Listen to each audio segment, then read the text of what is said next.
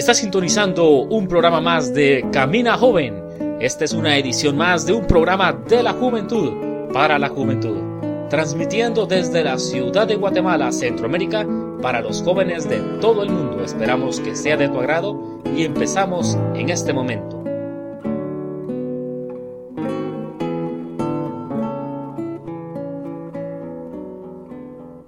Buenas noches, mi nombre es Héctor Orellana, gracias por sintonizarnos una vez más y gracias a las personas que nos siguen a través de iTunes y YouTube, así como los que escuchan el programa a través de nuestra página web.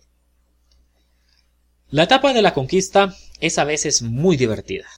A veces es emocionante, otras veces es interesante, algunas veces es apasionante o romántica la forma de conquistar. En nuestros dos programas anteriores vimos algunas ilustraciones o ejemplos de jóvenes intentando conquistar a una señorita, siendo detallistas, y vemos que en cada ilustración hay una personalidad, es decir, un carácter, un temperamento diferente. Por ejemplo, algunas personas son muy expresivas, otras personas no son nada expresivas, o por ejemplo, algunas personas son insistentes o perseverantes, y otras personas tiran la toalla rápidamente y dejan de luchar por conquistar el corazón de esa persona. Recuerdo que un amigo mío me contó que le había pedido a una señorita que fuera su novia en dos ocasiones distintas y ella había dicho que no, hasta que por fin a la tercera vez que él le pidió si podían ser novios, ella accedió. Luego se casaron y ahora tienen una linda familia. Él era muy perseverante. Lo que intento decir es de que hay diferentes personalidades o temperamentos. Algunas personas dirían, ah, no, yo si me dice que no una vez, pues ahí la dejo. Algunas personas se emocionan y su adrenalina sube al 100%, otras personas lo toman con más calma, sin emocionarse tanto, es decir, todos somos diferentes, reaccionamos diferentes y nos comportamos diferentes. Hay personas que son muy observadoras. Recuerdo una vez que iba caminando con un amigo mío y él se detuvo y me dijo Héctor, ¿oles eso? ¿Olfateas eso? ¡Qué rico huele! Así que me detuve e inhalé con el ánimo de oler aquella fragancia que a él le había ocasionado detenerse, lo que tanto le había impactado. Así que en ese momento sentí ese olor. Sin lugar a dudas era un perfume, así que volteamos a ver a nuestro alrededor intentando averiguar de dónde provenía esa fragancia, y en cuestión de segundos nos dimos cuenta que era una señorita que a unos pocos pasos nuestros estaba, así que sin pensar lo que estábamos haciendo, la detuvimos y le preguntamos disculpe, eh, ¿qué perfume utiliza usted? Ella se rió y nos dio el nombre del perfume y al mismo tiempo lo sacó de su cartera y nos lo, nos lo enseñó. Nosotros le agradecimos por darnos el nombre del perfume. Luego ella nos preguntó si queríamos que nos echara un poquito en nuestra muñeca o en nuestro brazo para que nosotros lo pudiéramos oler más de cerca. Así que accedimos a eso y ella eh, nos dio el nombre del perfume y nos echó un poco en nuestro brazo. Esa fragancia nos tenía impactados. Le agradecimos a ella, y ella siguió su camino y nosotros el nuestro, satisfechos de conocer el nombre de aquel perfume. En otra ocasión estaba sentado almorzando alrededor de cuatro señoritas amigas mías, siendo yo el único varón. Así que estábamos platicando de diferentes temas y salió a conversación que las mujeres tienen eh, oportunidad de combinar o ponerse muchos más accesorios a comparación de nosotros los varones. Es decir, las mujeres pueden combinar la cartera, el monedero, los zapatos, las pulseras, los lentes, la diadema, el reloj, los aretes, la cadena, el cincho o el cinturón, los anillos, la chalina, la torerita, la bufanda, etc. Mientras que los hombres el vestuario y accesorios de los varones es mucho más reducido zapatos, pantalón, camisa y saco y de los accesorios, cincho o cinturón, reloj y lentes. Bueno, hay algunos que usamos, por ejemplo, mancuernillas y otros pequeños accesorios, pero las mujeres tienen muchos más.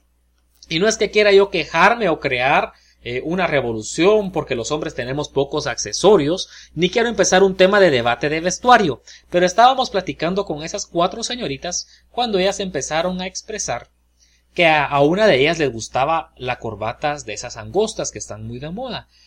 Otra expresó de que a ella le gustaban los corbatines cuando los jóvenes se ponían los corbatines. A otra le gustaban que le gustaban los trajes clásicos, a otra los cuadriculados. Y en ese momento me di cuenta que hay mujeres muy observadoras y que todos los jóvenes tenemos diferentes personalidades para vestirnos. Algunos nos vestimos más formal, otros nos vestimos más casual, otros más cómodos, más deportivos, a unos les gustan ciertos colores, a otros les gustan otros colores, a unos nos gustan ciertos estilos de vestimenta y a otros otros estilos de vestimenta, así que hay diferentes personalidades en el vestuario, pero también hay diferentes personalidades en el carácter de las personas. Algunos son como vulgarmente se dice de mecha corta, es decir, que se enojan rápidamente y estallan. Otros se enojan de una forma pero más lenta, no tan rápido. Algunos son muy caballerosos. Recuerdo que escuché el comentario de un grupo de amigas, halagando a cierto joven, que él, era muy atento y servicial con las mujeres, y no porque él intentara conquistarlas o impresionarlas, sino que era su forma de ser. Él, él era muy cortés, si miraba a alguna señorita cargando algo, él corría a ayudarle. Si alguna una mujer no tenía silla, él le cedía su lugar. Aunque permítanme decirles, jóvenes, que esas cosas, aparte de ser caballerosidad, es también educación y convierte a una persona de hombre a caballero. Así que esforcémonos para ser caballeros con las damas. Recuerdo a una pareja que tal vez tenían un año de casados. Se bajaron los dos del automóvil y en ese tiempo tenía a su bebé recién nacido. Así que el hombre se bajó todo fresco del automóvil, se puso sus lentes de sol y comenzó a caminar. Y la pobre mujer tuvo que bajar el portabebé con el bebé adentro, la pañalera, su cartera, la pacha del bebé, e iba casi cayéndose la pobre mujer con los tacones de los zapatos que llevaba muy altos y cargando todas esas cosas mientras que su marido iba ya en camino. Inmediatamente noté esa falta de caballerosidad, pero también noté esa falta de servicio, amor y entrega que debiera de haber hacia su pareja. La educación y la caballerosidad no pelean con nadie. Esforcémonos los varones por ser lo más caballerosos posibles. Y a las mujeres también pueden esforzarse en su rol, tal vez en servir y atender a los varones.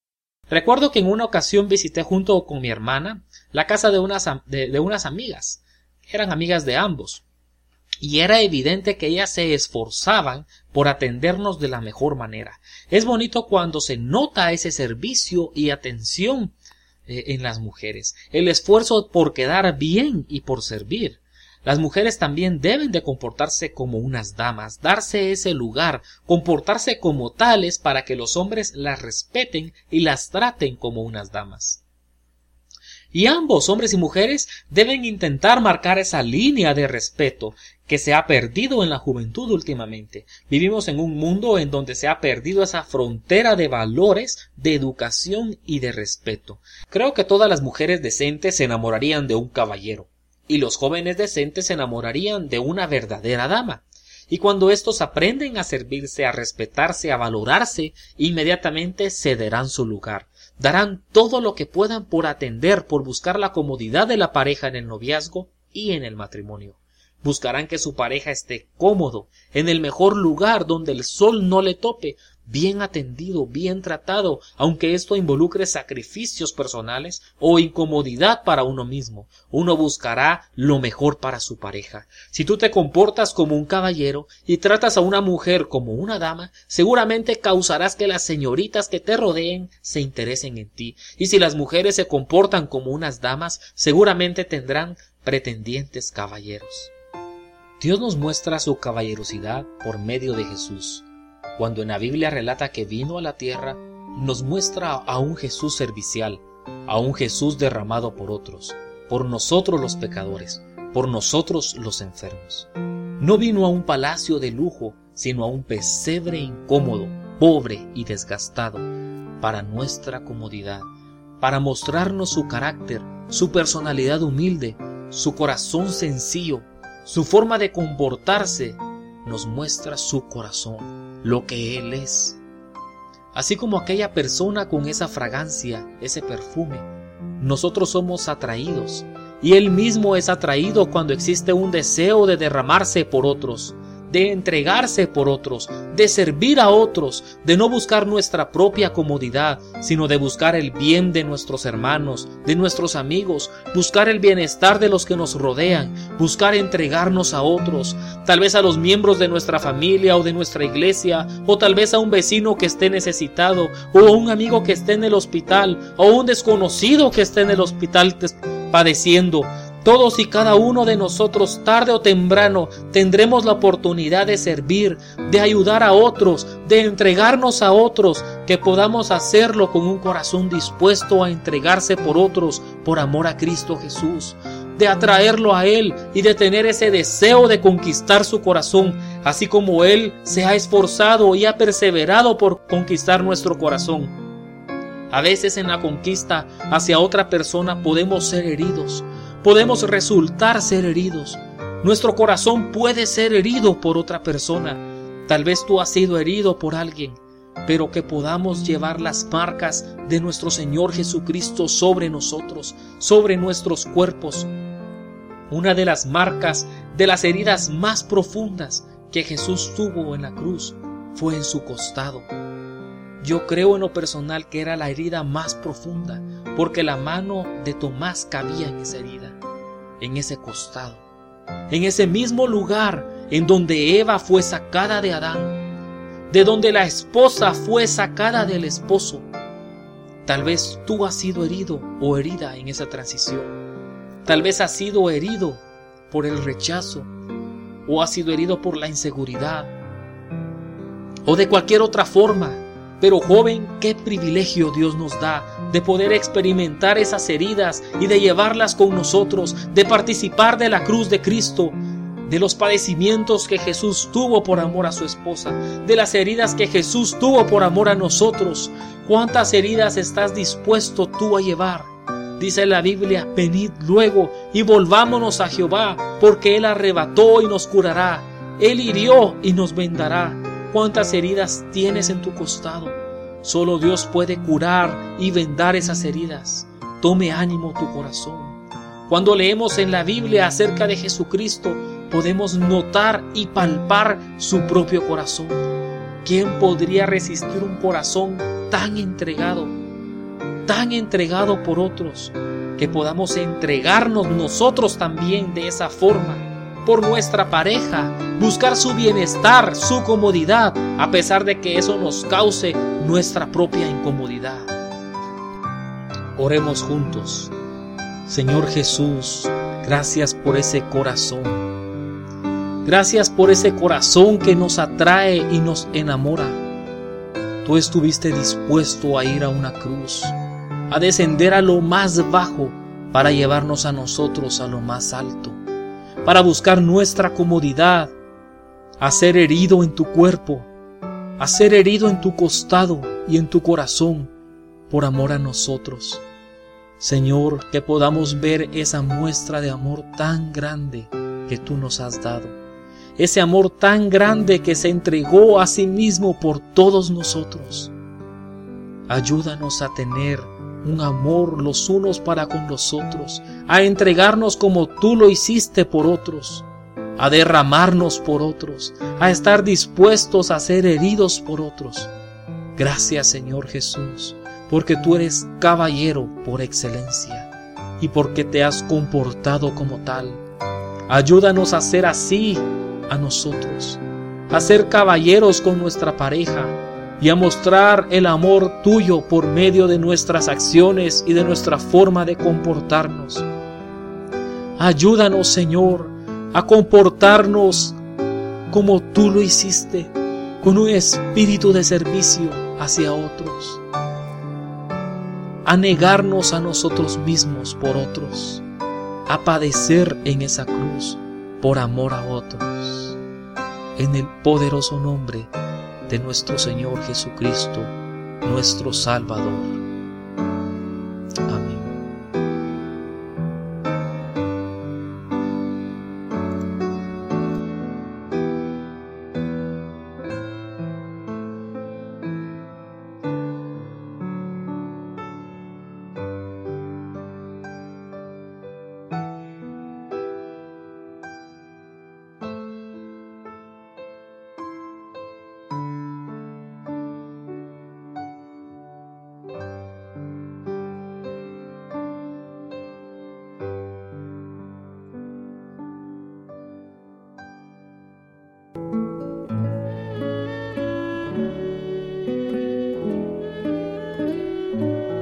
Esto fue tu programa Camina Joven. Gracias por sintonizarnos en las diferentes frecuencias FM y AM, así como en las diferentes radios online. No olvides recomendarnos con tus vecinos, familiares, hermanos en Cristo, conocidos y amigos.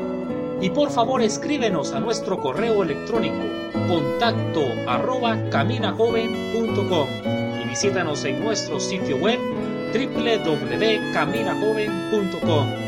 Recuerda, los días viernes subiremos un programa nuevo.